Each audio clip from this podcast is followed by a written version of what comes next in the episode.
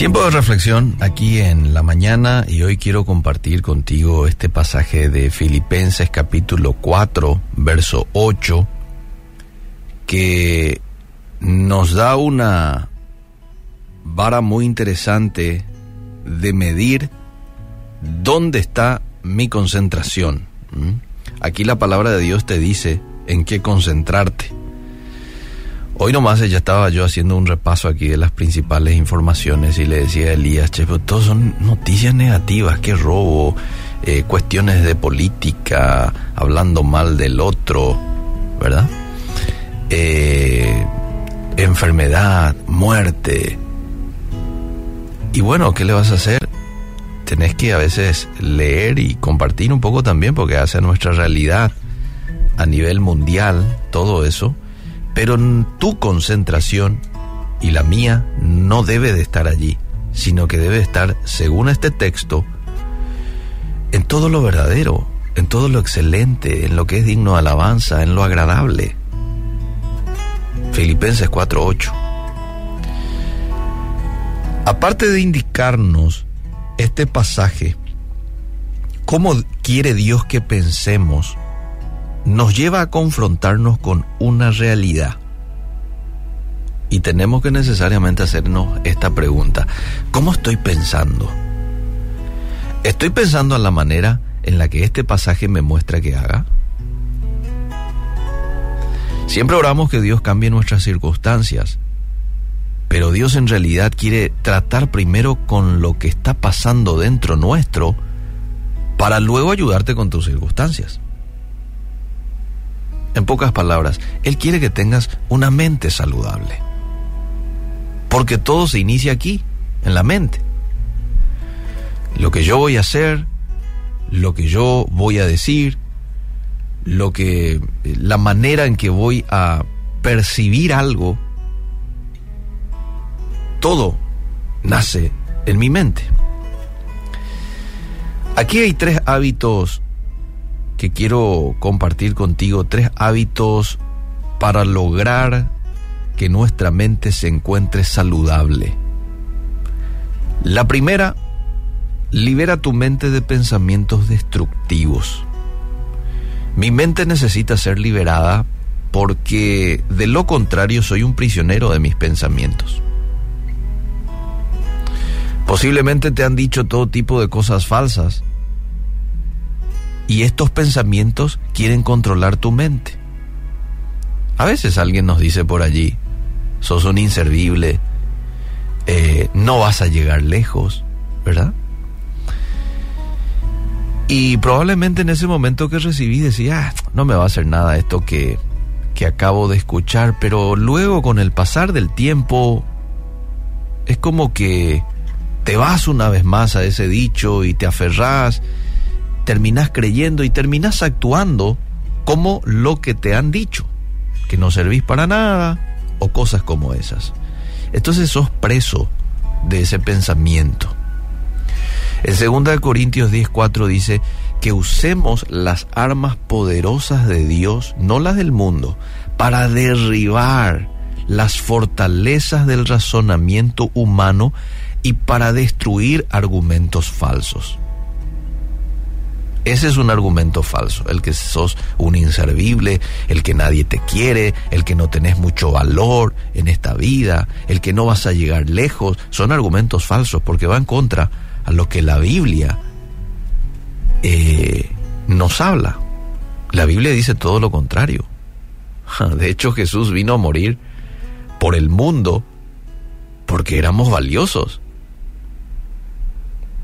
Éramos de mucha estima ante sus ojos y la de Dios. Por ello debes decidirte en llevar cautivo tus pensamientos destructivos todos los días a los pies de Cristo. ¿Y qué es un pensamiento destructivo?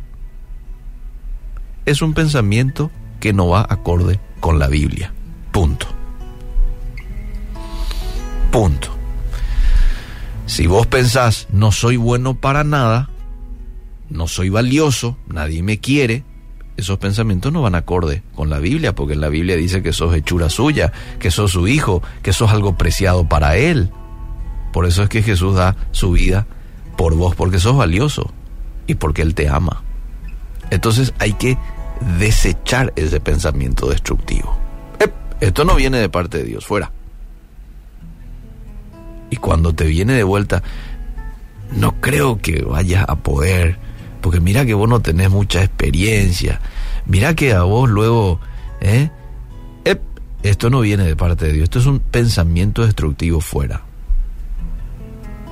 Entonces, el primer hábito, libera tu mente de pensamientos destructivos o pensamientos que no van acorde a la Biblia.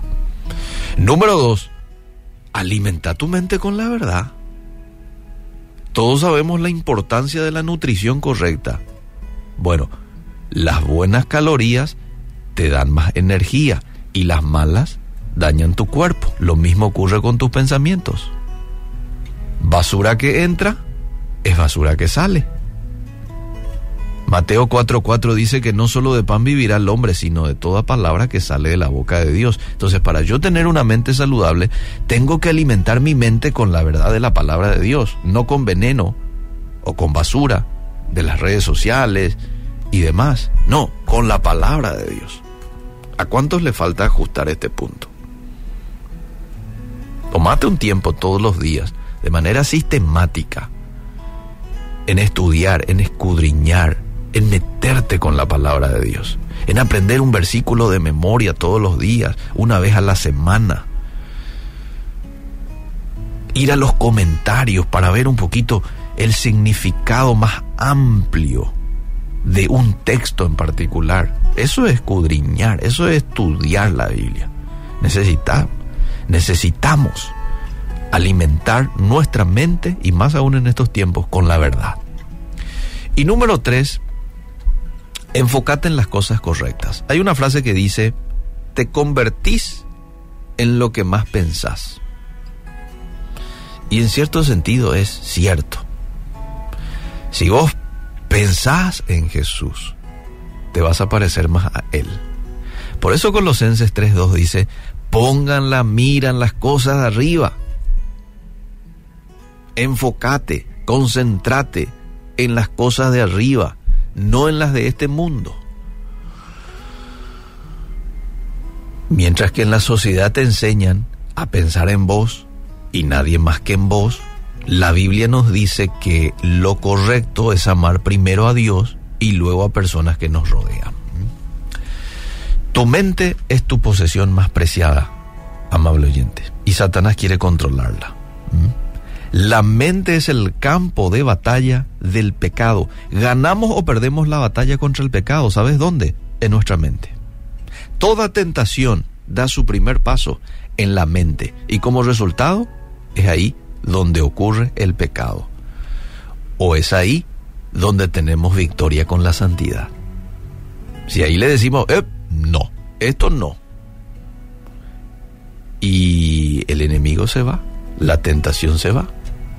Someteos pues a Dios, resistid al diablo, esto se da en la mente, y él huirá de vosotros. Una mente enferma conduce a la tensión, conduce a la presión, al conflicto. Una mente saludable conduce a la tranquilidad, a la serenidad y a la paz. Aprendamos a manejar nuestra mente porque va a cambiar nuestra vida por completo. Y Dios ni siquiera eh, Dios nos quiere dar la oportunidad de tener la mente de Cristo. Hoy quiero tener la mente de Cristo. El alimento que le damos a nuestra mente va a determinar lo que pensemos y finalmente lo que hagamos. Es por ello que debo yo de buscar el alimento saludable todos los días. Y hoy voy a este alimento y lo leo y lo voy a procurar de ejecutar en mi día a día. Únicamente así puedo asegurarme de disfrutar en este tiempo que tanto adolece de salud mental, bueno, yo voy a poder disfrutar. ¿Cómo? Teniendo estos hábitos, eliminando pensamientos destructivos, alimentándolo con la verdad y enfocándome en las cosas correctas.